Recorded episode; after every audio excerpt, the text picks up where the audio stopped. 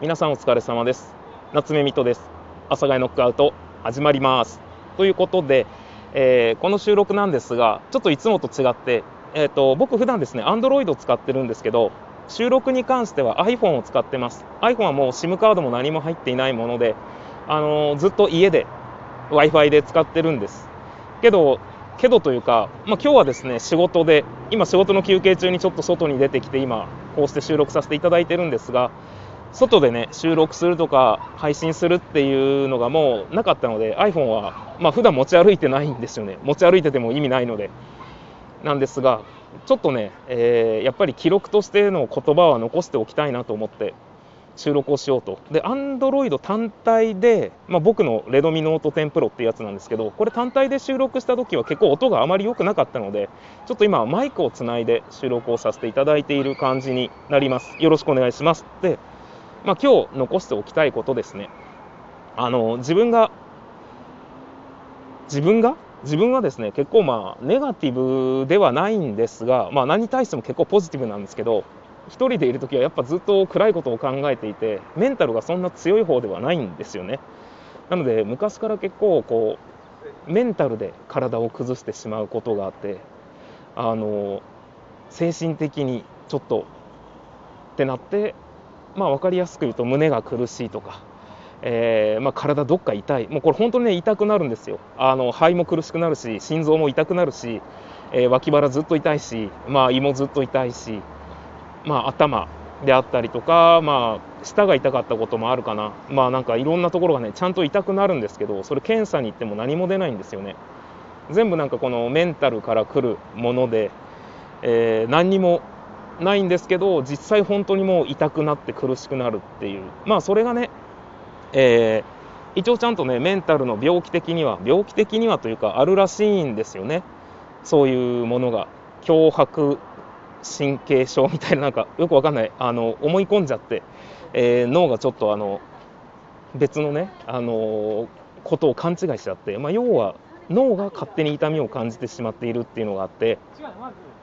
だから本当はそこには何もないんだけどもうやっぱ人間ってあの脳に支配されているので、まあ、急に何の話っていう感じなんですけどなので脳が痛いと思えばもうそこは痛いんですよ。そこが本当に痛くなくても脳が痛いと思い込んでしまったら痛くなるっていうのがねずっとあってまあそうやってだから僕は昔から結構病院に行って何もないです病院に行って何もないですっていうのを繰り返してたんですね。でまあそういういわゆるなんというかマイナスな思考に入りやすい人間なんです。ストレスをなんというかうまく飼いならせないというか。でまあ今回ですね僕はこの脳に腫瘍ができてっていうのであのーまあいろんな方からね励ましのお言葉いただいて本当にありがとうございます。でそのことに関してもねやっぱり結構言われるのがあのまだ結果が出てないのでそのマイナスに捉えないでとかあのプラスに考えてとかあの本当に前向きになってくださいっていうのねすごくいただくんですけどあのめちゃくちゃね気持ちがわかるんですよねで僕も基本的に自分の身に降りかかることは自分の今まで生きてきた人生の延長線上の出来事だと思っているのでまあ、どんなことがあっても夏目水戸さんの人生なのでそれはもう正直どんなことがあっても楽しむべきことでしかないかなっていうのはあるんですよ。まあ、ただねこういうあの思いもしなかったイレギュラーなことが起きてしまうとちょっとこうやっぱりね、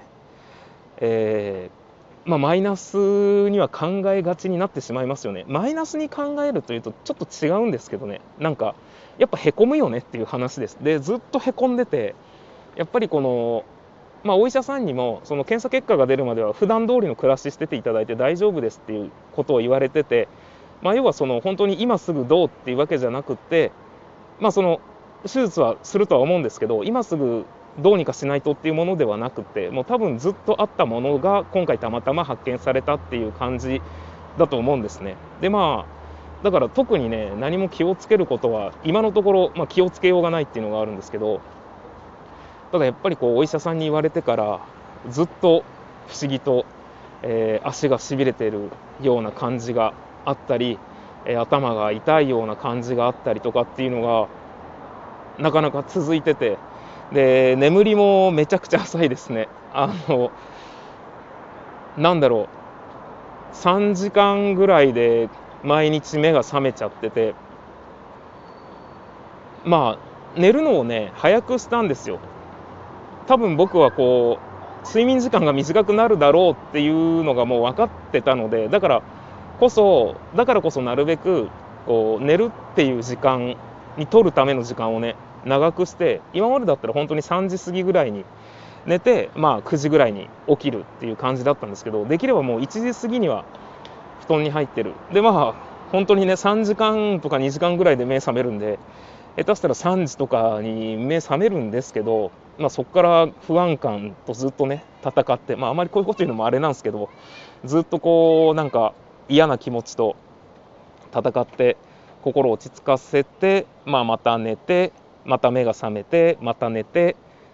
また目が覚めるみたいな、まあ、変な睡眠をとっております、えー、今日が日曜日ですね、えー、で僕の検査結果が全てわかるのが、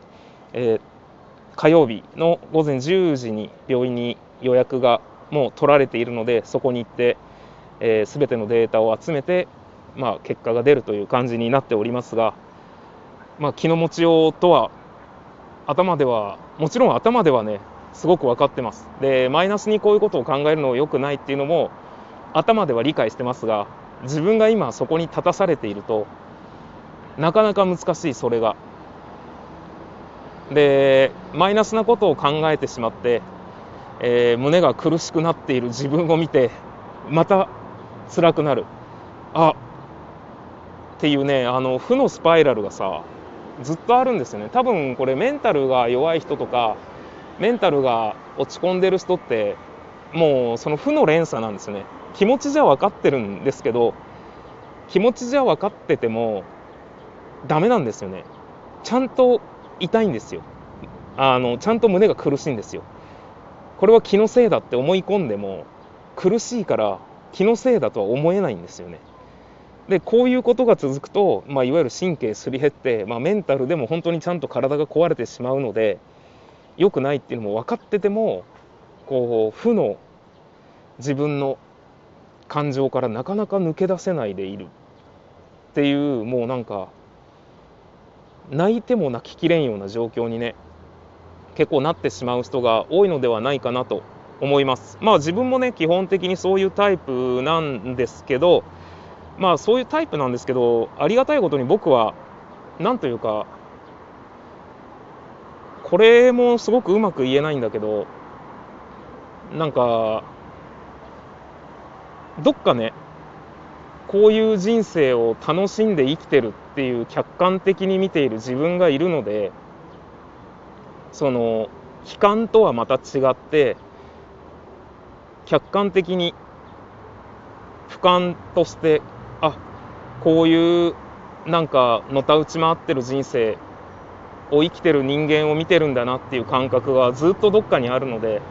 でそれがねやっぱりちょっと面白いので なんかちょっとあれですね宗教っぽいというかスピリチュアルっぽいというか自己啓発っぽくなっちゃうんですけど僕の人生は客観的に見てて